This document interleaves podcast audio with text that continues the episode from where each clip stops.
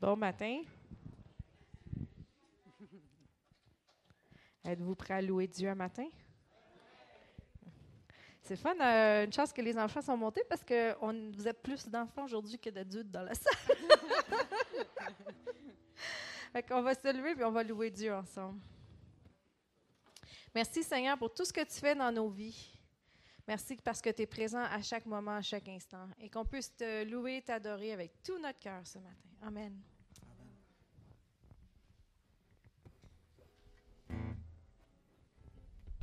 Oh,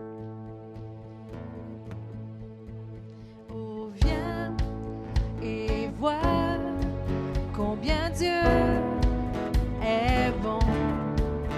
Oh, viens et vois combien Dieu est bon pour moi.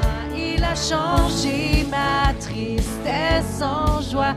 Il a fait briller sa lumière sur moi. Je me lèverai et je chanterai. Je briserai le silence. Oh viens, oh viens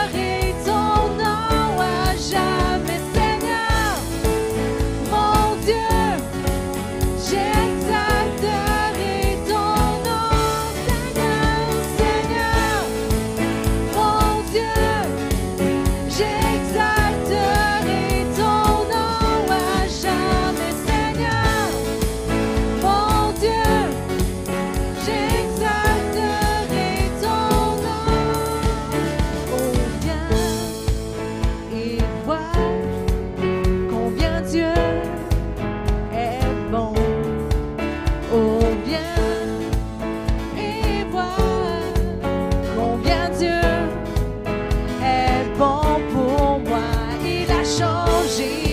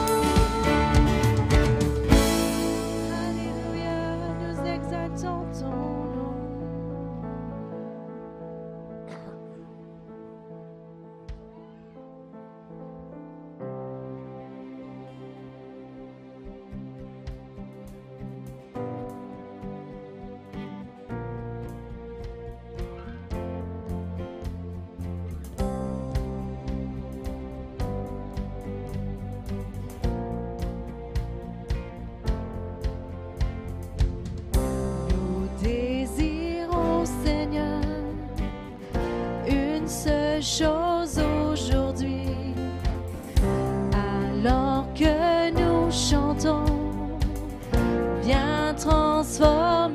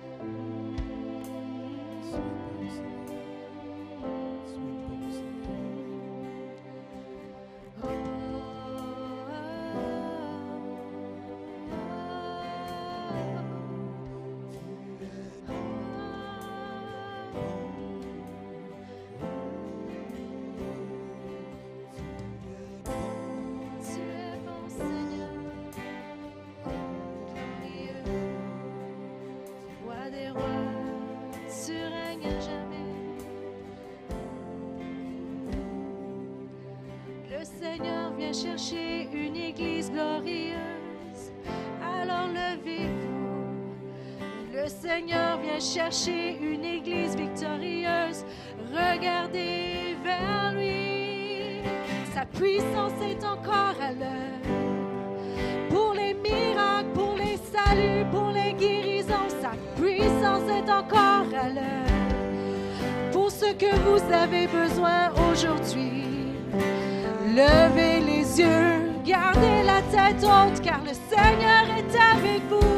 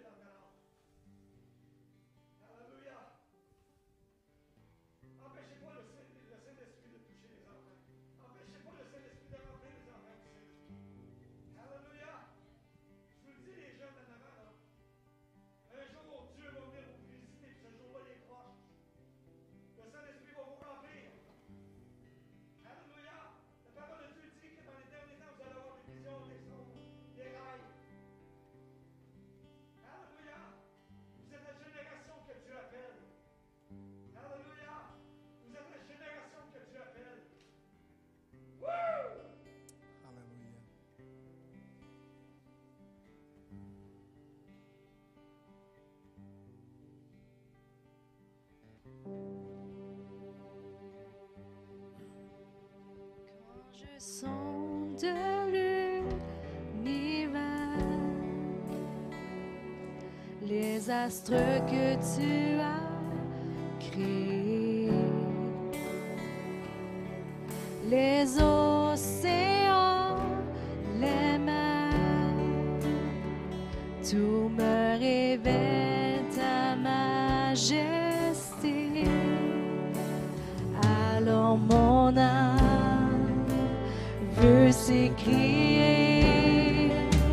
de tout mon cœur, je veux chanter.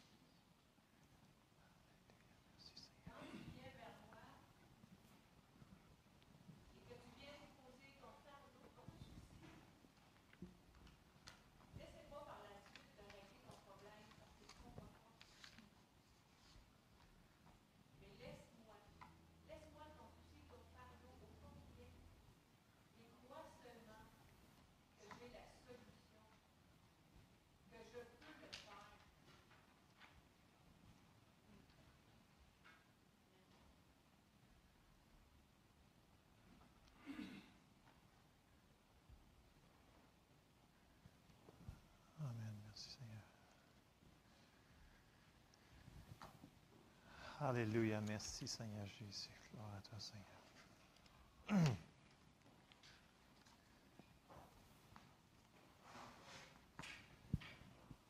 Alléluia. Merci, Seigneur Jésus. Tu es bon, Seigneur. Merci pour ta présence ici ce matin. Alors, bonjour à tous. Euh, on est rendu au moment des dîmes, offrandes et aumônes. N'oubliez pas que c'est une opportunité pour semer dans le royaume de Dieu. Et comme n'importe qui qui sème quelque chose. Est-ce qu'il y en a qui font du jardinage ici? Il y en a plusieurs. Hein? Est-ce que vous vous attendez à une récolte quand vous semez quelque chose? Oui, Amen. Et c'est logique, c'est une loi naturelle, mais c'est aussi une loi spirituelle. Et quand on sème, on moissonne. C'est une loi. Donc, attendez-vous à recevoir. Sinon, semez pas. C'est aussi simple que ça. J'ai un passage pour vous ce matin. C'est dans 2 Corinthiens 9, mais je l'ai pris dans la Bible du Sommeur. Alors, dans 2 Corinthiens 9, on va commencer au verset 6, qui nous dit Rappelez-vous, semence. Puis là, je vous mets en contexte. Paul, il parle d'une offrande. Il parle d'argent. De vrai, de vrai, là, une offrande qu'il reçoit d'une église. Et là, il nous dit Rappelez-vous, il le rappelle semence parcimonieuse, maigre récolte. Semence généreuse, moisson abondante. Que chacun donne ce qu'il aura décidé en son cœur, donc il n'y a pas de pression, sans regret ni contrainte, car Dieu aime celui qui donne avec joie. Il a aussi le pouvoir de vous combler de toutes sortes de bienfaits. Ainsi, vous aurez en tout temps et en toutes choses tout ce dont vous avez besoin. Et il vous en restera encore du superflu pour toutes sortes de bonnes œuvres. Ainsi qu'il est écrit, il donne aux pauvres avec largesse et sa conduite juste sera pour toujours prise en compte. Puis souvent, on arrête là, mais on continue parce que Paul n'a pas fini son exhortation sur semer et récolter. Verset 10, celui qui fournit la semence au sommeur, donc c'est lui qui nous fournit cette semence-là, et il lui donne le pain dont il se nourrit, vous donnera aussi avec largesse toute la semence nécessaire et fera croître les fruits de votre générosité. Ainsi, vous deviendrez riches de tous les biens et vous pourrez donner largement ce qui suscitera chez ceux auxquels nous distribuerons vos dons de nombreuses prières de reconnaissance envers Dieu. Elle continue. En effet, le service de cette collecte a pour objet non seulement de pourvoir aux besoins de ceux qui font partie du peuple saint, mais encore de faire abonder des prières de reconnaissance envers Dieu. Ce service, vous allez, vous allez démontrer la réalité de votre engagement aussi, ces membres du peuple saint loueront-ils Dieu pour l'obéissance par laquelle s'exprime votre foi en l'Évangile de Christ? Ils le loueront aussi par la largesse avec laquelle vous partagez vos biens avec eux et avec tous. Ils prieront pour vous, traduisant ainsi l'affection qu'ils vous portent à cause de la grâce surabondante que Dieu vous a accordée. Béni soit Dieu pour son don incomparable. Amen. Donc, c'est le fun des fois de, le lire en contexte, de prendre juste les deux versets du début puis de, le prendre dans son ensemble. Amen. Fait que, attendons-nous à récolter. Amen. J'ai invité euh, Yves euh, et euh, André à nous servir, s'il vous plaît.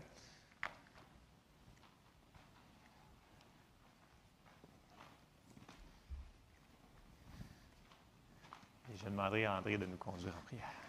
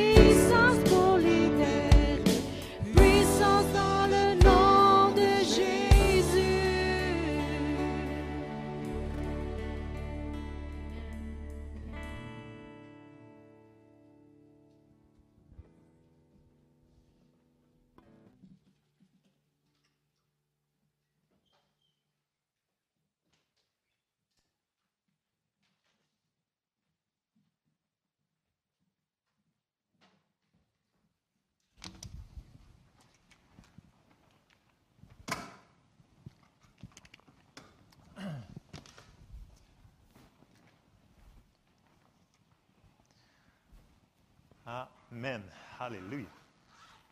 Très bonne louange ce matin, encore une fois. Merci, groupe.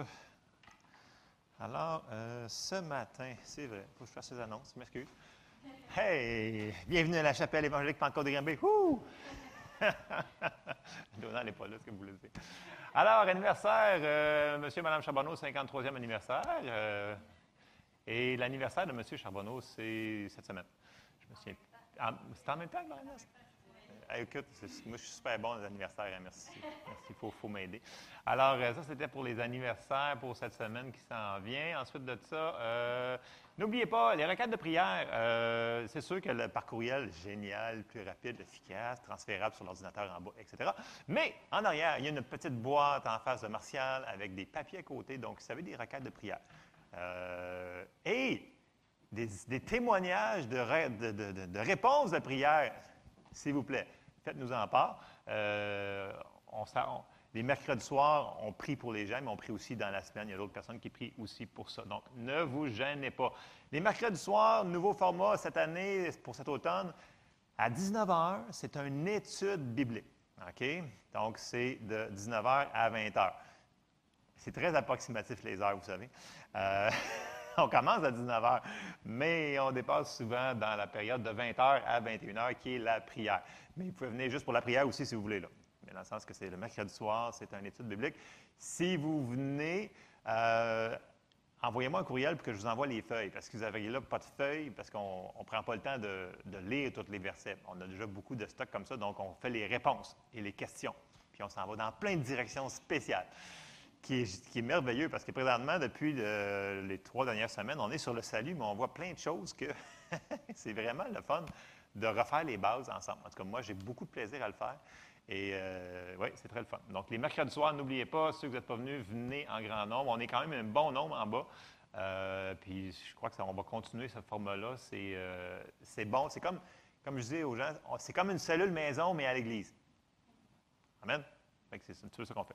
Ensuite de ça, jeunesse ce vendredi soir à 19h30. Euh, Donc ça, Jessie, normalement, pas mal tout le monde aussi. Il y, a un, site Facebook pour les gens qui veulent aller voir c'est quoi, là, ce qui se passe dans la, dans la jeunesse. Et ensuite de ça, je crois que ça va être tout pour les annonces. Et oui, c'est encore moi. C'est moi, merci. Ensuite de ça, euh, dans une fosse au lion, dans le ventre d'un poisson, dans une fournaise ardente ou dans ta vie, rien n'est jamais fini tant que Dieu n'a pas dit son dernier mot. Amen. C'est- biblique. Je ne veux pas m'assiner que ça. Que ça, c'était pour les annonces de ce matin. Alors, euh, je vais continuer. euh, je vais commencer en prière avant de rembarquer dans les versets. Amen. Seigneur, on te remercie encore pour ce privilège, Seigneur, de se rassembler ce matin encore une fois tous ensemble pour entendre ta parole. Ouvre nos cœurs à ta parole, rends-nous sensibles et que l'on puisse mettre ta parole en pratique dans nos vies. Je te le demande, Seigneur, dans le nom de Jésus. Amen. Alors, la semaine passée, on avait vu que une chose très importante, notre attitude avec les choses de Dieu. Et qu'on avait vu qu'une des choses qu'il fallait faire dans notre vie, que j'avais appelé le jardin de notre vie, nous devions cultiver une attitude d'être reconnaissant pour laisser Dieu agir plus dans nos vies. Et c'était une des clés. Et on a vu plusieurs choses euh, dans notre jardin de notre vie que nous devions faire. C'est super important. On avait parlé sur l'humilité, d'être reconnaissant, d'être joyeux, de la prière, de rendre grâce. On avait dit aussi qu'il fallait enlever des choses dans notre jardin des fois, qui étaient les soucis et les inquiétudes. Et on avait terminé sur nos pensées. Et là, on avait dit que nos pensées étaient très importantes. Et Paul nous avait fait une liste dans Philippiens 4 sur qu'est-ce qu'on devait penser. Et souvent, on le lit, mais on dit, bah, c'est pas important. De toute façon, euh, c'est pas important. Mais c'est important. Parce que souvent, on se retrouve devant des. euh, tu sais, ça, ça a l'air bête, mais juste ouvrez votre télévision, là. Puis souvent, ben, si vous lisez Philippiens 4, je ne vous dis pas d'écouter votre, de ne plus écouter votre télévision ce matin. C'est pas ça que je dis. Mais je dis que souvent, ce qui passe à la télévision ne correspond même pas à la plupart des versets qui nous disent sur quoi qu'on devrait penser. Vrai de vrai. En tout cas, vous ferez ce que vous voulez avec. Mais dans le sens que quand vous écoutez quelque chose, c'est super important, comme je vous l'ai dit, je le répète, ce qui rentre dans nos oreilles et, dans nos yeux va finir dans nos cœurs. Et ça dit, garde ton cœur que plus que toute autre chose. Donc, c'est important. Fait quand vous écoutez quelque chose, puis en dedans, ça vous, ça vous gratte. Puis le Saint-Esprit, vous est comme, Eh, c'est pas super bon ce que tu rentres là. Mettez ça off, s'il vous plaît. Et ça prend de la discipline. Beaucoup de discipline. Surtout quand il y a plein de pampars, puis ça a l'air super intéressant, mais il faut le mettre à faire. OK. Premier passage qu'on avait lu, c'était Philippiens 4 au verset 4, et on va le relire parce que c'est, euh, on s'en va sur ça. Philippiens 4 au verset 4, Paul, il nous dit plusieurs choses. Il commence par Réjouissez-vous toujours dans le Seigneur. Je le répète, réjouissez-vous. Il y a une chanson là-dessus. hein.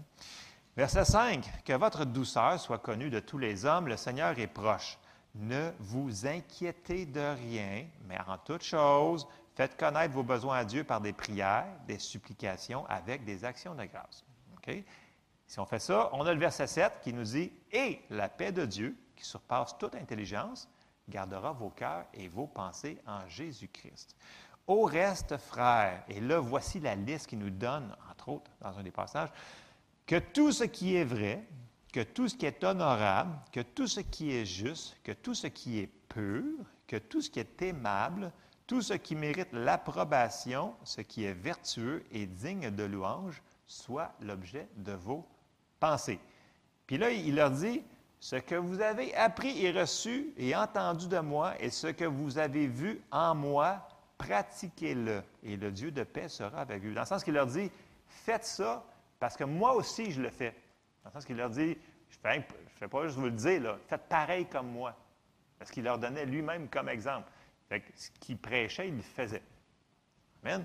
Fait que ça, puis là, on va embarquer vraiment dans les pensées parce que souvent, on a des bonnes intentions, on connaît notre parole, on sait et où notre foi.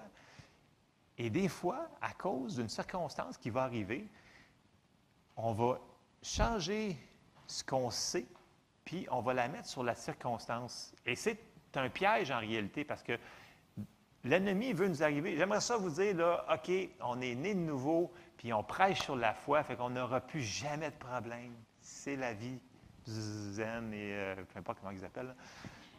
Mais ce n'est pas la réalité, puis ce n'est pas ce que la Bible nous enseigne. Tu sais, si dans la Bible, ça nous dit « Je vous ai donné le casque, l'épée, le, bouclier, le- le- c'est comme si tu envoies un soldat à la guerre, tu dis « Écoute, je te donne toutes ces munitions-là, mais je pense pas que tu vas t'en servir. » Il me semble qu'il y a quelque chose qui ne fonctionne pas. Il me semble que le soldat devrait dire Hum, c'est un piège. je devrais me douter de quelque chose. Il va arriver des, des- des situations, des choses contraires qu'on n'aimera pas.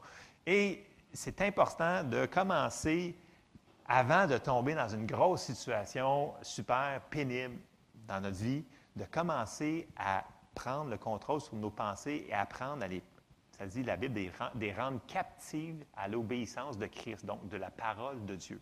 Et si on fait ça, lorsqu'il va vanter un petit peu plus fort dans notre vie, ça va être plus facile et plus rapide de passer au travers de la situation. Et et c'est sur ça qu'on va camper un petit peu ce matin. Puis ne laissez pas ça être trop simple. Si on le fait, on va avoir des résultats phénoménaux. Mais il y a un truc là-dedans, c'est que l'ennemi, il ne veut pas qu'on laisse nos yeux sur la parole. Et c'est ça qu'on va regarder. Donc, et l'autre chose, souvent les gens disent Ah, moi, là, j'étais un homme de foi, ou j'étais une femme de foi, puis moi, là, je suis comme euh, Non, non, non, moi, ça ne m'arrivera pas. Faites attention, ça dit que celui qui, qui est debout prenne garde de ne pas tomber. OK? Puis on a parlé sur l'humilité la, semaine passée, l'orgueil précède la chute. Ne pensez pas qu'on connaît tout ça dans la parole ce matin-là. OK? Fait que soyons réceptifs à ce qu'on on peut. Euh, Seigneur veut- veut nous éclairer avec ça ce matin. OK. On s'en va tout de suite dans 1 Samuel 17. Je sais que vous connaissez le récit, OK? Mais on va le regarder d'une autre manière ce matin. Et je vais commencer au verset 1. Donc, 1 Samuel 17. Vous allez voir dans quelle histoire que je m'embarque. Ça dit, au verset 1, Les Philistins réunirent leurs armées pour faire la guerre et ils se rassemblèrent à Soko qui appartient à Juda. Ils campèrent entre Soko et Azekah à Éphès d'Amin. Saul et les hommes d'Israël se rassemblèrent aussi. Ils campèrent dans la vallée des Térébintes. Ils se mirent en ordre de bataille contre les Philistins. Les Philistins étaient vers la montagne d'un côté et Israël était vers la montagne de l'autre côté. La vallée les séparait. Et là, on arrive dans notre histoire que tout le monde connaît. Un homme sortit du camp des Philistins et s'avança entre les deux armées. Il se nommait Goliath. Il était de Gath et il avait une taille de six coudées et un empan. Environ, dépendamment des bibles, 9 pieds 6, 10 pieds environ. Il était grand. Euh, sur sa tête, et là, regardez bien, ils vont spécifier des choses spécifiques. Sur sa tête était un casque d'airain. Il portait une cuirasse à écailles du poids de 5000 cycles d'airain. Il avait aux jambes une armure d'airain et un javelot d'airain entre les épaules. Le bois de sa lance était comme un ensouple de tisserand et la lance pesait 600 cycles de fer. Celui qui portait son bouclier marchait devant lui le Philistin s'arrêta et s'adressant aux troupes d'Israël rangées en bataille, il leur cria Pourquoi sortez-vous pour vous ranger en bataille? Ne suis-je pas le Philistin? Et n'êtes-vous pas esclave de Saul Choisissez un homme qui descende contre moi. S'il peut me battre et qu'il me tue, nous vous serons assujettis. Mais si je l'emporte sur lui et que je le tue, vous ne serez assujettis et vous, et vous nous servirez. Le Philistin dit encore, je jette en ce jour un défi à l'armée d'Israël, donnez-moi un homme et nous nous battrons ensemble. Et là, on arrive au verset 11. Saul et tout Israël entendirent ces paroles du Philistin et ils furent effrayés et saisis d'une grande crainte. Pas juste une petite crainte, là, d'une grande crainte. Le roi, qui avait une tête de plus grand que tout le monde, puis tous les soldats des armées d'Israël, ils avaient peur. Mais là, c'est l'armée du Dieu vivant. Ils ont une alliance avec Dieu. Là. leurs yeux sont rendus où? Ils sont sur l'armure, le bouclier, l'épée, la cuirasse, tout ça. Leurs yeux ne sont plus sur les promesses et leur alliance qu'il y avait avec Dieu. Ils ont tassé leurs yeux et c'est exactement le piège que l'ennemi veut qu'on fasse pouf, il arrive une, circonstance, puis là, les yeux s'en vont vers cette patente-là qui vient de nous arriver. Et c'est la première erreur. Et c'est la même chose qui est arrivée au début de la Bible, quand on part dans Genèse, Adam et Ève. La première chose que le serpent a dit à Ève, c'est quoi? Dieu a-t-il réellement dit? Pourquoi? Parce qu'il voulait les commencer à les faire raisonner.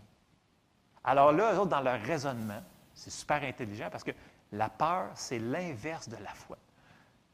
Et là, à cause qu'ils ont commencé à raisonner, regarde comment il est grand, regarde son armure toute shiny qui pèse une tonne, puis son épée, écoute, ça a tassé leurs yeux ils se sont mis à raisonner. Ils disent, qu'est-ce qu'on va faire? Et là, la peur est rentrée, puis là, il n'y avait plus aucune.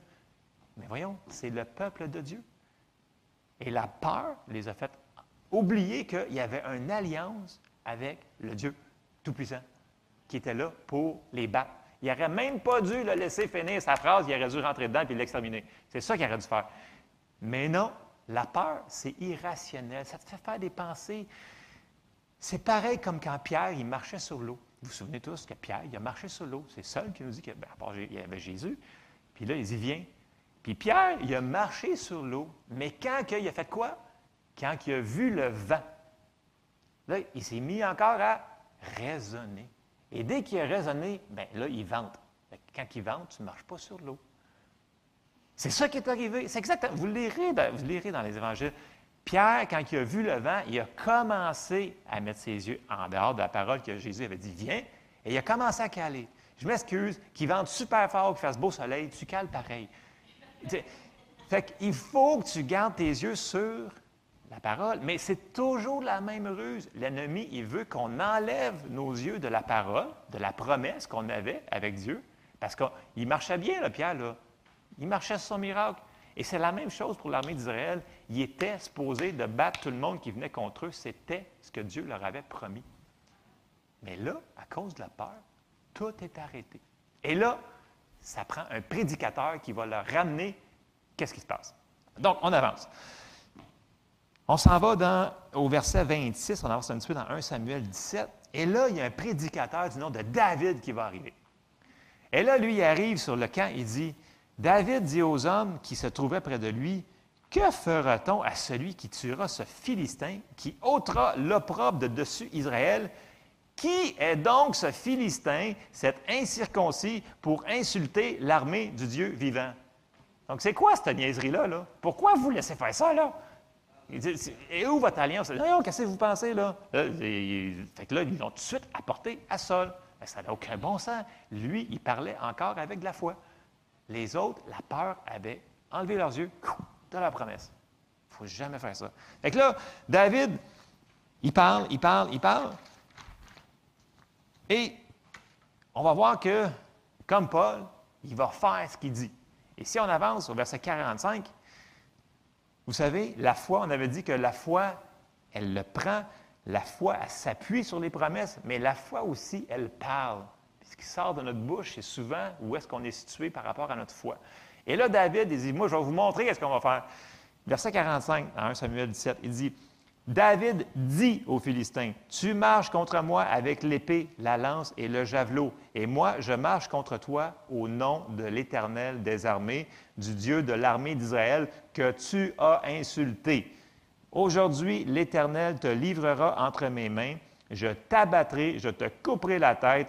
Aujourd'hui, je donnerai les cadavres du camp des Philistins aux oiseaux du ciel et aux animaux de la terre et toute la terre saura qu'Israël a un Dieu. Et toute cette multitude saura que c'est ni par l'épée ni par la lance que l'Éternel sauve, car la victoire appartient à l'Éternel et il vous livre entre nos mains. Et là, après ça, vous connaissez l'histoire, il a pris sa forme, pac, clic, clac, il a été coupé à flouk. Puis là, ils ont, ils ont ravagé tout le camp. Mais ça a pris une personne qui leur a rappelé Hey, on a une alliance, nous autres, là. On a des promesses faut juste remettre nos yeux dessus puis continuer à marcher. Et il y a eu une grande victoire, bien entendu, à cause que David, lui, n'a pas été intimidé. Il n'a pas tombé dans la peur. Et ses pensées, parce qu'en réalité, écoutez, c'était le plus petit de la gang, hein. c'était le plus jeune, right? C'était lui qui avait le moins de chance, mais il ne regardait pas à ça. Ses yeux, lui, ils n'étaient pas sur la mur, sur la grosseur de l'épée, la grosseur de la lance, la grosseur du bouclier, la grandeur du gars. Il regardait à Dieu. Fait que peu importe que c'est 20 pieds d'eau ou 10 pieds d'eau, on s'en fout. Dans le sens que quand on a quelque chose dans notre vie, peu importe, c'est impossible. Mais tant mieux. on n'aime pas les. Je dis tant mieux.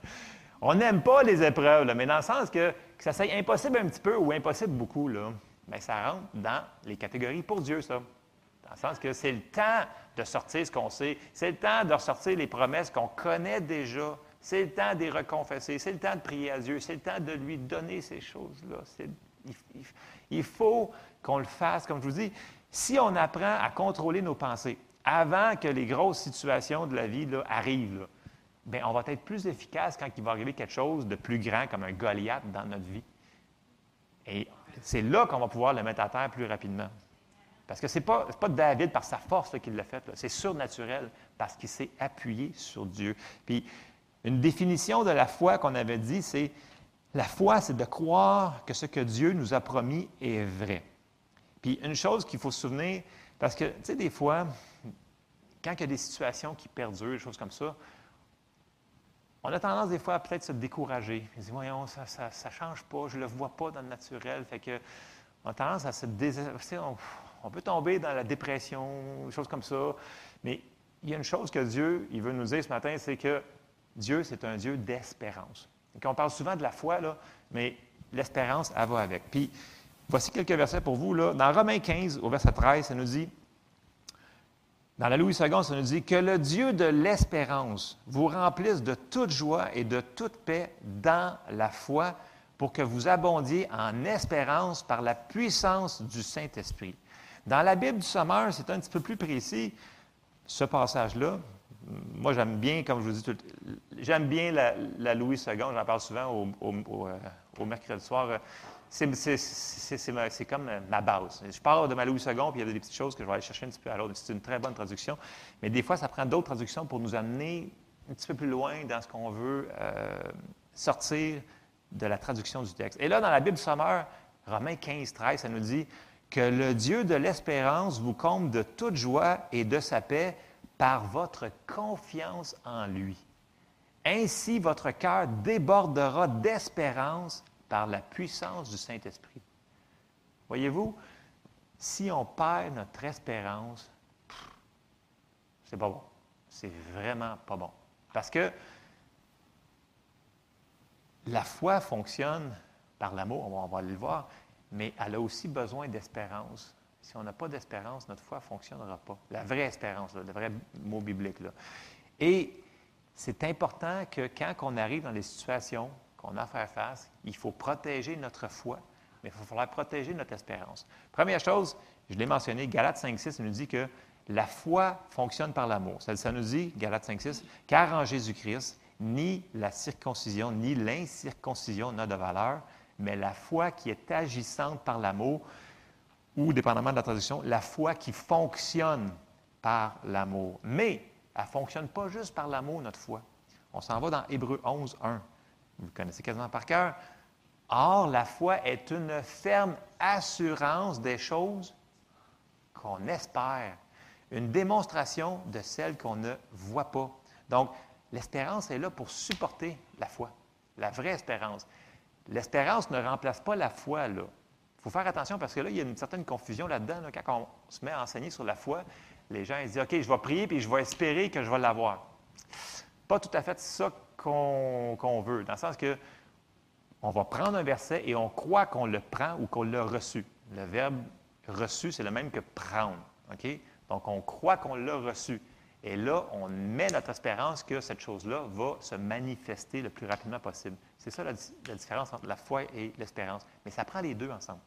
OK? Ça semble compliqué, mais ça ne l'est pas. C'est nous autres qui compliquent les, les choses. Retournons à nos versets que l'on connaît, puis appuyons-nous dessus. OK? Et comme je disais, quand il y a un délai dans ce qu'on a prié ou qu'on s'est tenu dessus, c'est là que notre foi est en test, si on peut dire. Et c'est là qu'il faut refaire les bases que l'on connaît. Ce n'est pas le temps, en pleine situation de crise, de commencer à trouver des révélations sur ci, sur ça. Non, c'est le temps de se tenir sur ce qu'on sait déjà et le mettre en application. Un pas à la fois. Essayez pas de trouver des révélations là, euh, jour au lendemain. Continuez à vous tenir sur les versets que vous connaissez, sur les paroles que Dieu vous a données, les prophéties que Dieu vous a données. Continuez à vous tenir sur sa parole. On va avancer. Dans Hébreu 6, au verset 18, ça nous dit Afin que par deux choses immuables dans lesquelles il est impossible que Dieu mente, nous trouvions un puissant encouragement, nous dont le seul refuge a été de saisir l'espérance qui nous était proposée. Cette espérance, nous la possédons comme une ancre, comme un ancre de bateau, une ancre de l'âme, sûre et solide, elle pénètre au-delà du voile, là où Jésus est entré pour nous comme précurseur, ayant été fait souverain sacrificateur pour toujours, selon l'ordre de Melchisédek.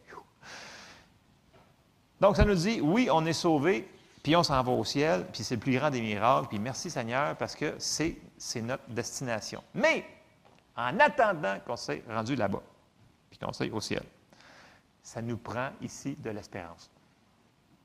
Parce qu'il faut qu'à chaque jour, on continue à marcher. Oui, on est plus proche de la fin des temps qu'on n'a jamais été, mais on est encore ici, puis on a un travail à faire. Et il faut le faire avec ce que Dieu nous a donné de faire. Et comme je vous dis ce matin, il va falloir qu'on fasse attention à nos pensées. Le raisonnement, l'ennemi, ça fait longtemps qu'il utilise le raisonnement sur tous les humains. Puis il en a fait tomber plusieurs. Là. Il faut faire attention là-dedans. Autre chose que je veux apporter notre attention, c'est que Dieu là-dedans, là, c'est un Dieu d'amour. C'est un Dieu d'espérance, puis il nous aime. Puis ça, des fois, en plein milieu de la situation dans laquelle on vit, c'est bon de se le rappeler, ça. OK? Des fois, on se dit, ouais, mais Dieu, t'es où? tu vois-tu tu ne vois pas? Oui, il voit. Puis oui, il sait. Puis on va se rappeler ça. Romains 8, 30, ça nous dit, et ceux qu'il a prédestinés, il les a aussi appelés. Et ceux qu'il a appelés, il, les a aussi justifiés. Et ceux qu'il a justifiés, il les a aussi glorifiés. Que dirons-nous donc à l'égard de ces choses? Si Dieu est pour nous, qui sera contre nous? Lui qui n'a point épargné son propre Fils, mais qui l'a livré pour nous tous. Comment ne nous donnera-t-il pas aussi toutes choses avec lui? Dieu, il ne travaille pas contre nous autres. Il est avec nous autres pour nous aider dans la situation. Il faut se le rappeler, ça. Il faut se le rappeler qu'il est là. Parce que des fois, oui, il fait noir. Des fois, oui, ça fait mal. Mais il faut continuer quand même. Mais il faut se le rappeler. Dieu, il est bon. Dans Ésaïe 41, 10, ça, ça nous dit Ne crains rien, car je suis avec toi. Ne promène pas des regards inquiets, car je suis ton Dieu. Je te fortifie. Je viens à ton secours. Je te soutiens de ma droite triomphante. C'est ce que Dieu nous dit. Il est toujours là. Puis par l'aide de son Saint-Esprit, on va y arriver. Il faut juste continuer à marcher. Il faut juste pas dire, écoute, j'arrête. Non, non, on continue. Il faut persévérer. Dans Psaume 103, au verset 1, David il dit Mon âme bénit l'Éternel, que tout ce qui est en moi bénisse son Saint-Nom. Mon âme bénit l'Éternel et n'oublie aucun de ses bienfaits. C'est lui qui pardonne toutes tes iniquités, qui guérit toutes tes maladies. David, il avait compris pas mal d'affaires, je pense. Parce qu'on voit de la manière qu'il il n'est pas parfait, il a fait une coupe d'erreurs. OK? Certaines assez majeures, je vous dirais. Mais, mais, en règle générale, puis ça dit que David était un homme selon son cœur. Donc, il y avait quelque chose de spécial de David. Et là, c'est une des choses qu'il nous dit. Il dit N'oublie aucun de ses bienfaits. Et David, on l'a vu tantôt, notre prédicateur, de, super prédicateur de foi, il a fait face à beaucoup de situations pas faciles. Vous vous souvenez-vous? Il en a vu des choses dans sa vie. Et il a fait exactement ça dans une de ses situations les plus pires. Et on va aller le voir. C'est dans 1 Samuel euh, au chapitre 30. Et on va commencer au verset 1. On va skipper plusieurs versets, là, mais euh, pour se mettre en contexte, David, il avait été déjà loin par Samuel pour être roi. C'était lui le, futur roi. Mais en attendant, il fallait qu'il sauve parce que Saül n'avait pas compris le message. Fait qu'au lieu de vouloir y passer le bâton, il voulait le tuer. Fait que ça n'allait pas tellement bien. Fait qu'avec ses hommes, il s'en allait partout pour trouver la nourriture, et etc., etc., etc. Et là, on arrive à une, autre aventure que David a eue, c'est dans 1 Samuel 30. Lorsque David arriva le troisième jour à Ticlag, OK, peu importe comment on le prononce, avec ses gens, les Amalécites avaient fait une invasion dans le Midi et à Ticlag, ils avaient détruit et brûlé Ticlag. Après avoir fait prisonnier les femmes et tous ceux qui s'y trouvaient, petits et grands, ils n'avaient tué personne, mais ils avaient tout emmené et s'étaient remis en route. Pour vous mettre en contexte, là, pour ne pas lire tout le verset 29 avant, David, lui, partait avec ses hommes, puis il revenait à son camp de base, qui était ça. OK? puis il faisait pour survivre, là. OK? C'était pas pour euh, aller détruire les gens, c'était pour survivre. Donc, il faisait rien de mal en tant que tel. Et là, il revient dans sa ville, puis on arrive au verset 3. David et ses gens, en passant, qui étaient 600 personnes, puis ce n'était pas des deux de pique, là. Ça, nous dit des vaillants héros, des hommes de guerre, peu importe. David et ses gens arrivèrent à la ville et voici, elle était brûlée. Et leurs femmes, leurs fils et leurs filles étaient amenés captifs. Ça, c'est quelque chose de majeur, là, OK? C'est pas. Euh, parle d'un Goliath, là. Je pense que même que c'est pire. Verset 4. Alors David et le peuple qui était avec lui élevèrent la voix et pleurèrent jusqu'à ce qu'ils n'eussent plus la force de pleurer. Quand tu pleures et tu n'as plus la force de pleurer quand tu es rendu là, c'est parce que tu à terre. Et là, David, il avait un choix parce que là, tout ce qu'il avait, tout ce qu'il aimait était là. Ça nous dit, si on continue au verset 5, les deux femmes de David avaient été amenées. Achinoam de Gisraël et Abigail de Carmel, femme de Nabal. David fut dans une grande angoisse, car le peuple parlait de le lapider. même ces vaillants hommes qui étaient avec lui, là, quand il était à bout, ils disaient Écoute, on va le lapider, ça va sauver tous nos problèmes. Super intelligent. Voyez-vous ce que le désespoir et la peur peuvent causer? Parce que tous avaient de l'amertume dans l'âme chacun à cause de ses fils et de ses filles. Et là, David a fait une décision. Ça prend du courage. Et c'est pour ça que je crois qu'une des, choses, une des choses parmi tant d'autres, que ça dit que David est un homme selon le cœur de Dieu. Mais David reprit courage en s'appuyant sur l'Éternel, son Dieu. Dans le naturel, c'était capote fini. C'était fini. Là. Il n'y avait plus aucune chance. Mais il a décidé de s'appuyer, comme il fait d'habitude, sur l'Éternel, son Dieu. Il dit au sacrificateur Abiatar, fils d'Achimélec, Apporte-moi donc l'éphod. Abiatar apporta l'éphod à David. Et David consulta l'Éternel en disant Poursuivrai-je cette troupe et l'atteindrai-je L'Éternel lui répondit Poursuis, car tu atteindras et tu délivreras. Donc là, dans son plus bas des plus bas, il a l'Éternel, puis l'Éternel lui a dit Vas-y, continue, continue, tu vas aller le chercher. Mais il faut qu'on fasse la même chose que lui, dans le sens que c'est-tu arrivé instantané? Non, il a fallu qu'il fasse quelque chose. Puis, il faut qu'on fasse la même chose. Dans nos plus bas, du plus bas, du plus bas, il faut encore s'appuyer sur les promesses de Dieu. Puis dire, c'est vrai, Dieu m'aime. Puis c'est vrai, je vais continuer, il m'a promis telle chose, je vais continuer à faire confiance en lui et je vais faire les petits pas que je sais qu'il faut que je fasse. C'est pas en, en essayant d'avancer 30 pieds en avant que ça va, ça va fonctionner. C'est un pas à la fois. Puis si on regarde dans le chapitre 30, là, on va avancer rapidement. Si on va au, verset 9, ça dit Et David se mit en marche, lui et les 600 hommes qui étaient avec lui. Ils, arrivèrent au torrent de Bessar, où s'arrêtèrent ceux qui restaient en arrière. OK? Il a commencé à savoir, il a commencé à marcher, il a commencé à faire ce qu'il savait qu'il fallait qu'il fasse. Et ça n'a pas été facile parce que si on va tout de suite au verset 10, ça nous dit David continua la poursuite avec 400 hommes. 200 hommes s'arrêtèrent trop fatigués pour passer le torrent de Bessar. Fait que ça se peut que tu avances puis ça va être des difficultés. Mais si tu continues jusqu'au bout, il va arriver à la solution. On va avancer jusqu'au verset 18, jusqu'au résultat. Et là, ça nous dit au verset 18 David sauva tout ce que les Amalécites avaient pris. Et il délivra aussi ces deux femmes. Il ne leur manqua personne, ni petit, ni grand, ni fils, ni fille, ni aucune chose du butin, ni rien de ce qu'on leur avait, de ce que leur avait enlevé. David ramena tout.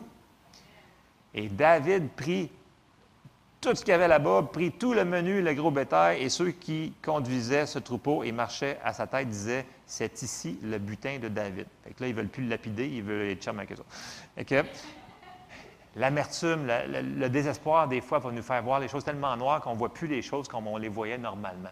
Donc, il faut faire attention. La peur, le découragement, c'est des choses qui sont dangereuses pour notre foi. Ça va nous faire faire des mauvaises décisions. Puis j'aimerais ça vous dire que c'est instantané. Dès qu'on prend notre décision, c'est fait. Ça peut arriver très rapidement, effectivement. Mais ce n'est pas arrivé instantanément pour David. Il a fallu qu'il marche, qu'il marche et qu'il fasse ce que Dieu lui avait dit de faire. Mais le, point principal que je veux amener, c'est qu'il s'est confié en l'Éternel. Il a retourné sur ses promesses de base. Ça ne prend pas des révélations super surnaturelles. Il faut juste revenir aux révélations qu'on a déjà reçues. Amen. Et la parole est claire. Faisons un pas à la fois parce que Dieu y est avec nous. Dans Proverbe 3, versets 5 et 6, j'ai quasiment terminé. Confie-toi en l'Éternel de tout ton cœur. C'est ça qui a fait David. Confie-toi en l'Éternel de tout ton cœur et ne t'appuie pas sur ta sagesse. Reconnais-le dans toutes tes voies et il aplanira tes sentiers. OK? Faire confiance à Dieu, c'est faire, confiance en sa parole, mais c'est faire confiance en son amour pour nous aussi, qui est là pour nous aider. Il ne nous a jamais abandonnés, puis il ne nous abandonnera jamais. Ça nous dit dans Psaume 37, ça nous dit au, verset 4, Fais de l'Éternel tes délices et il te donnera ce que ton cœur désire. Recommande ton sort à l'Éternel, mets en lui ta confiance et il agira. Il fera paraître ta justice comme la lumière et ton droit comme le soleil à son midi.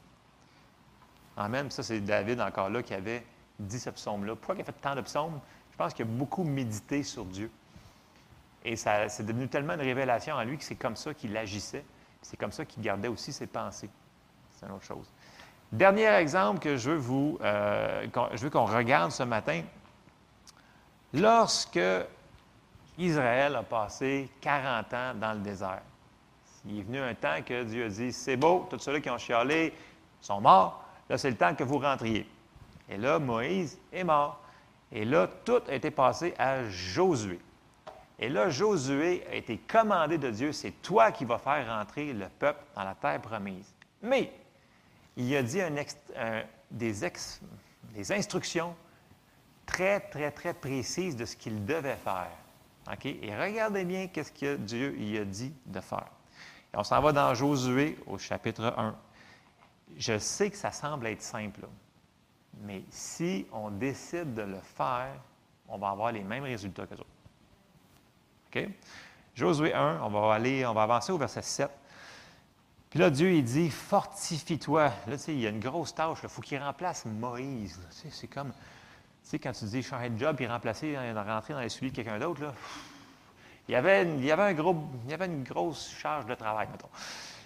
Fortifie-toi seulement et aie bon courage en agissant fidèlement selon toute la loi de Moïse, mon serviteur t'a prescrite. Ne t'en détourne ni à droite ni à gauche afin de réussir dans tout ce que tu entreprendras. Et là, il dit, puis ici, là, Josué, là, euh, 1, c'est un peu l'équivalent de Philippiens 4 qu'on a lu tantôt. Parce qu'il parle exactement, grosso modo, de faire attention, qu'est-ce que, tu vas faire avec ce que tu mets devant tes yeux et dans tes oreilles. On s'en va au verset 8. Que ce livre de la loi ne s'éloigne point de ta bouche, tes confessions. Médite-le un petit peu de temps en temps. Non. Jour et nuit pour agir fidèlement selon tout ce qui y est écrit. Puis là, il dit, si tu fais ça, car c'est alors que tu auras du succès dans tes entreprises, c'est alors que tu réussiras. Ne t'ai-je pas donné cet ordre? Fortifie-toi et prends courage, ne t'effraie point et ne t'épouvante point, car l'Éternel, ton Dieu, est avec toi dans tout ce que tu entreprendras. Et ça, Josué, il l'a fait. Josué, si on regarde, si on lit le livre de, Josué, là, tout ce qu'il a fait, ça a fonctionné. Mais si on lit le livre, regardez bien, là, à chaque fois qu'il y avait quelque chose, qu'est-ce que Seigneur, qu'est-ce que tu en penses? Qu'est-ce que je fais? C'est quoi ton plan? Qu'est-ce que je fais? Il se remettait toujours sur la parole de Dieu. Qu'est-ce que Dieu voulait qu'il fasse? Et il a eu succès de A à Z jusqu'à la fin de sa vie. Mais il a fait ce que Dieu lui avait dit de faire. Médite la parole jour et nuit. Puis c'est ça qu'il faut qu'il sorte de ta bouche aussi. Fait que des fois, même si on n'a pas les mêmes montagnes à surmonter que ces gens-là, si on veut les mêmes résultats, bien, il va falloir qu'on fasse les mêmes choses aussi. Parce que la parole de Dieu nous dit que c'est ça qu'il faut qu'on fasse. Dans plein d'épîtres que Paul nous parle. Puis, un dernier passage, c'est dans Psaume 18-30 que j'ai sorti, c'est Les voies de Dieu sont parfaites, la parole de l'Éternel est éprouvée, il est un bouclier pour tous ceux qui se confient en lui. Si on fait comme Paul, si on fait comme Pierre, ben la partie qui n'est pas calée, là, euh, si on fait comme David, si on fait comme Josué, pourquoi qu'on n'aurait pas nous autres les mêmes résultats?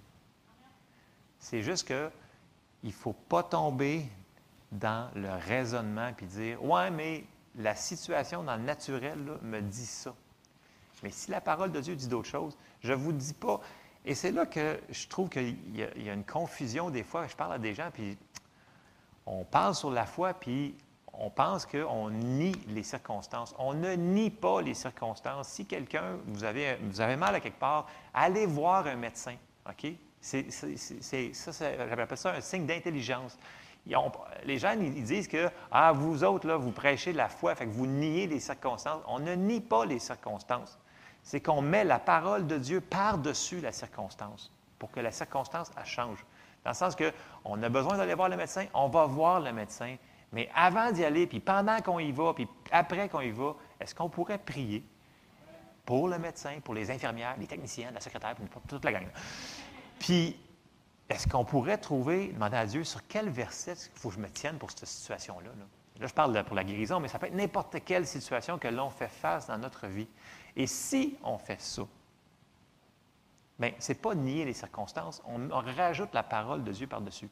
Et je ne vous dis pas que ça va toujours être, instantané, mais ça va arriver. Et c'est là que la guerre va se faire, parce que j'avais donné un titre en passant à mon message, j'avais dit la bataille de, nos pensées. Ça va se passer en haut ici.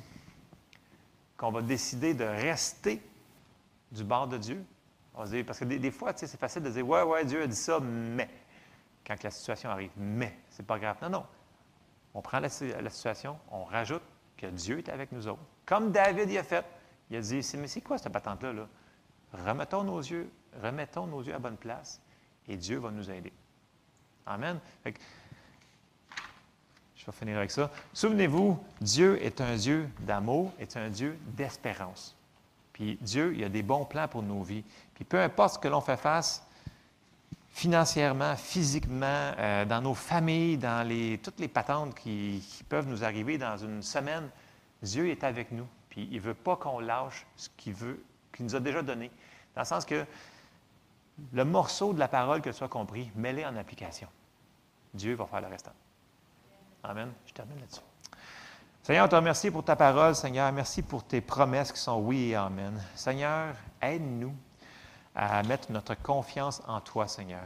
Que, qu'on puisse, Seigneur, comprendre que tu nous aimes, que tu es le Dieu de toute espérance et que tu veux le mieux pour nous et que c'est toi qui as la solution à tout ce qu'on fait face. Dans le nom de Jésus. Amen. Oui, vas-y, mon. Tu veux-tu mon...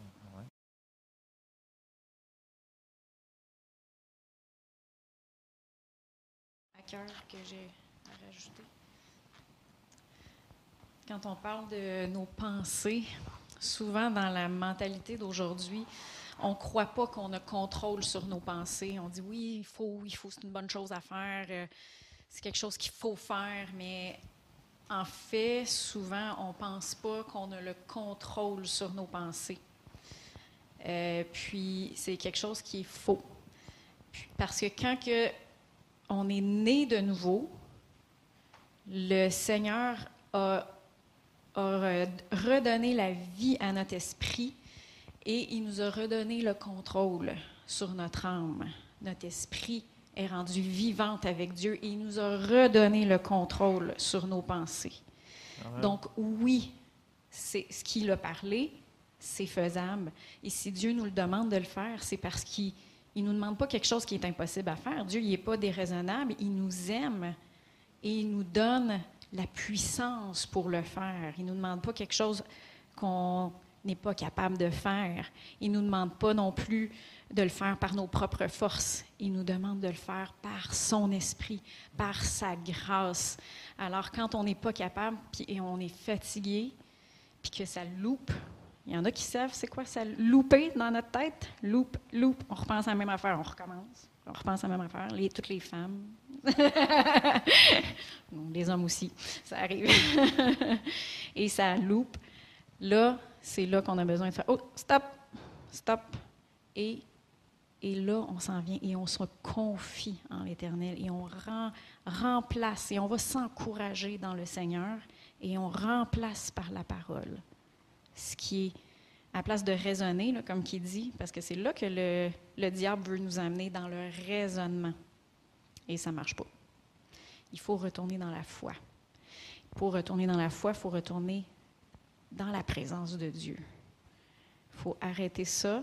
Et là, on commence à méditer la parole de Dieu. Et des fois, on n'a même pas la force. Et là, le Saint-Esprit, on vient juste se confier en Dieu. Seigneur, tu m'as toujours sorti. Tu es toujours avec moi. Tu m'aimes. Et là, tu commences à, penser à ça. Et là, tu vas sentir le Saint-Esprit venir souffler et te donner la force. C'était la première chose que j'avais à cœur à rajouter. La deuxième chose, selon la, parole que Paul, vous voyez comment est-ce que la parole de Paul s'agence. Le Saint-Esprit ne se contredit pas. Ça va vraiment bien avec la parole de ce matin, la prédication. Il y a des gens qui, justement, sont dans, un état de tristesse. Et euh, Joël a prêché et c'était vraiment pour euh, mettre de la foi pour que vous puissiez vous en sortir de cette tristesse-là. Mais je pense que des fois, on a besoin d'aide. Parce qu'il y a des choses, des fois, qui sont spirituelles aussi au niveau des pensées. Et des fois, on a besoin d'aide. On a besoin, parce que des fois, il y a des, des esprits qui est de tristesse, de dépression, qui essayent de harasser, d'opprimer. Et des fois, on a besoin d'aide pour s'en sortir. Donc, j'aimerais ça prendre autorité ce matin pour que vous puissiez être libre de ça et après ça, mettre en pratique ce que euh, Joël, euh, Joël a, parlé. Donc, on va, tout le monde va pencher leurs yeux. Je ne veux pas embarrasser personne ce matin. Donc, vous savez qui vous êtes, qui a été touché par euh, la parole de Paul ce matin. On va prendre autorité sur ces esprits de dépression, ces esprits qui harassent et qui oppriment ce matin. Tu veux-tu venir avec moi? Oui. Seigneur Dieu, on te remercie pour ta parole de foi. On te remer- remercie pour ta parole de grâce. Cette grâce qui donne la puissance pour libérer. Cette parole de joie, cette parole qui fortifie, cette parole qui libère, Seigneur. Et maintenant, je veux me mettre en accord avec ces personnes qui sont touchées par la parole que tu as donnée au travers de notre sœur Paul, qui sont harassées dans leurs pensées, dans leur âme par de la tristesse et de la dépression. Au nom de Jésus, je m'accorde avec vous et avec mes frères et mes sœurs ce matin pour lier ces esprits de dépression, ces esprits de tristesse. Au nom de Jésus, je vous lie et je vous commande de cesser dans vos opérations et de quitter les vies et les maisons de ces gens qui sont opprimés. Maintenant, au nom de Jésus. Et je déclare la paix, je déclare la force de l'Éternel, je déclare la joie de l'Éternel qui est notre force dans vos vies au nom de Jésus.